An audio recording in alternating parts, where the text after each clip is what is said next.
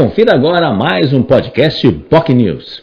E no Jornal em Foque desta quinta-feira, a convidada foi a vice-prefeita e também secretária da Mulher, Cidadania e Direitos Humanos, Renata Bravo.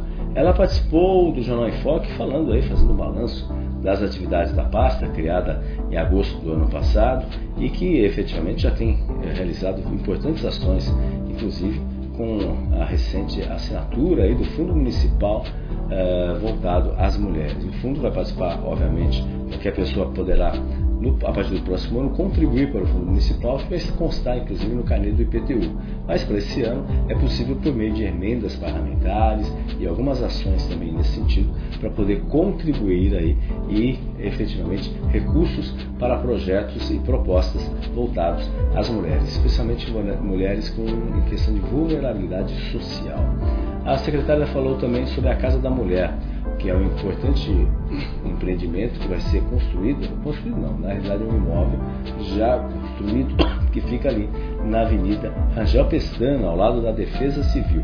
A ideia, segundo a secretária, é que o imóvel seja entregue no mais tardar em março do próximo ano, se possível, dentro das comemorações até Dia Internacional da Mulher do próximo ano. Vai ser um espaço importante que vai ter uma assistência jurídica, social, uma parceria da Prefeitura de Santos com o governo do Estado, conforme Santos foi uma das 43 cidades que aceitaram esse tipo de iniciativa que é importante aí, essa Casa da Mulher, a qual Santos foi contemplada. Né? A, a vice-prefeita também falou de outras ações nesse sentido, falou de números importantes, 68 mil lares santistas uh, são uh, governados por mulheres, né? e as mulheres representam 70% na economia criativa da cidade. A secretária também falou sobre o PSDB, afinal ela é presidente também do PSDB em Santos, falou dos desafios nesse sentido, falou que a partir de maio o partido começa aí a fazer os encontros para começar as convenções em agosto, definir aí os rumos e como o PSDB está se posicionando e irá se posicionar também nas próximas eleições. Ela colocou que ela está dentro do grupo empenhado, com uma movimentação política, e ela tem compromisso de mandato em encerrar tudo até o final do mandato em 2024. Lembrando, obviamente, em razão das eleições, e o seu nome acaba, de certa forma, sendo aí é, citado aí nos bastidores como candidata, uma possível candidata aí à Prefeitura de Santos, ela nega, que ela está junto com o prefeito Rogério Santos, que é um, faz parte de um grupo político aí, grupo político que, que é importante, ligação, obviamente, com também o deputado federal Paulo Alexandre Barbosa. Né? Ela cita exatamente isso, tudo que ela faz é fruto do trabalho com o Paulo Alexandre, no caso, deputado federal. E o que o prefeito também, Rogério Santos, a deixa muito à disposição. Então, isso daí não passa de especulação nesse sentido.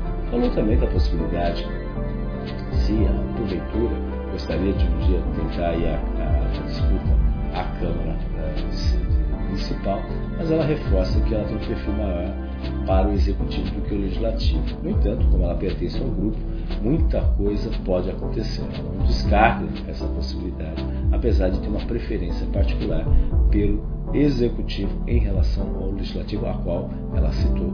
Tem muito respeito, mas o perfil dela é muito mais para o Executivo. ela também coloca vários pontos nesse sentido.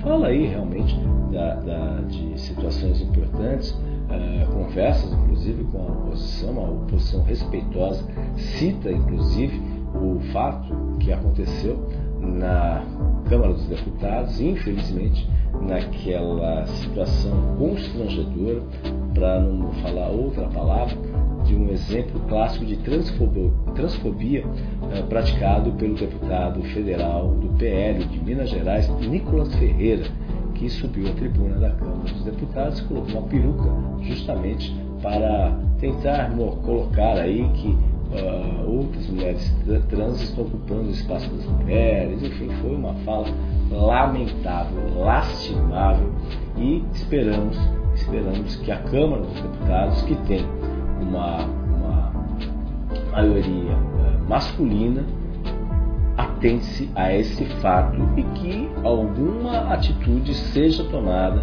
em relação a esse novo deputado, Nicolas Ferreira, que veio na onda de youtubers, veio na onda das redes sociais e acha que pode falar o que quiser na tribuna. Afinal, ele esquece que ele representa a população como um todo.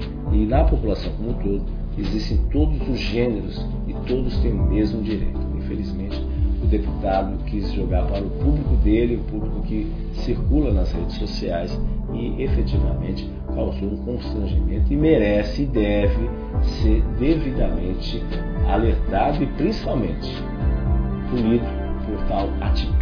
Isso é importante também que venha acontecer para que a gente não tenha outras situações como ocorreram no passado. Lembrar, por exemplo, quando o então deputado federal Jair Bolsonaro simplesmente ah, agrediu verbalmente, de forma explícita, ah, a, a, deputada Maria do Rosário, inclusive, se não me engano, presidia a sessão ontem, coincidentemente.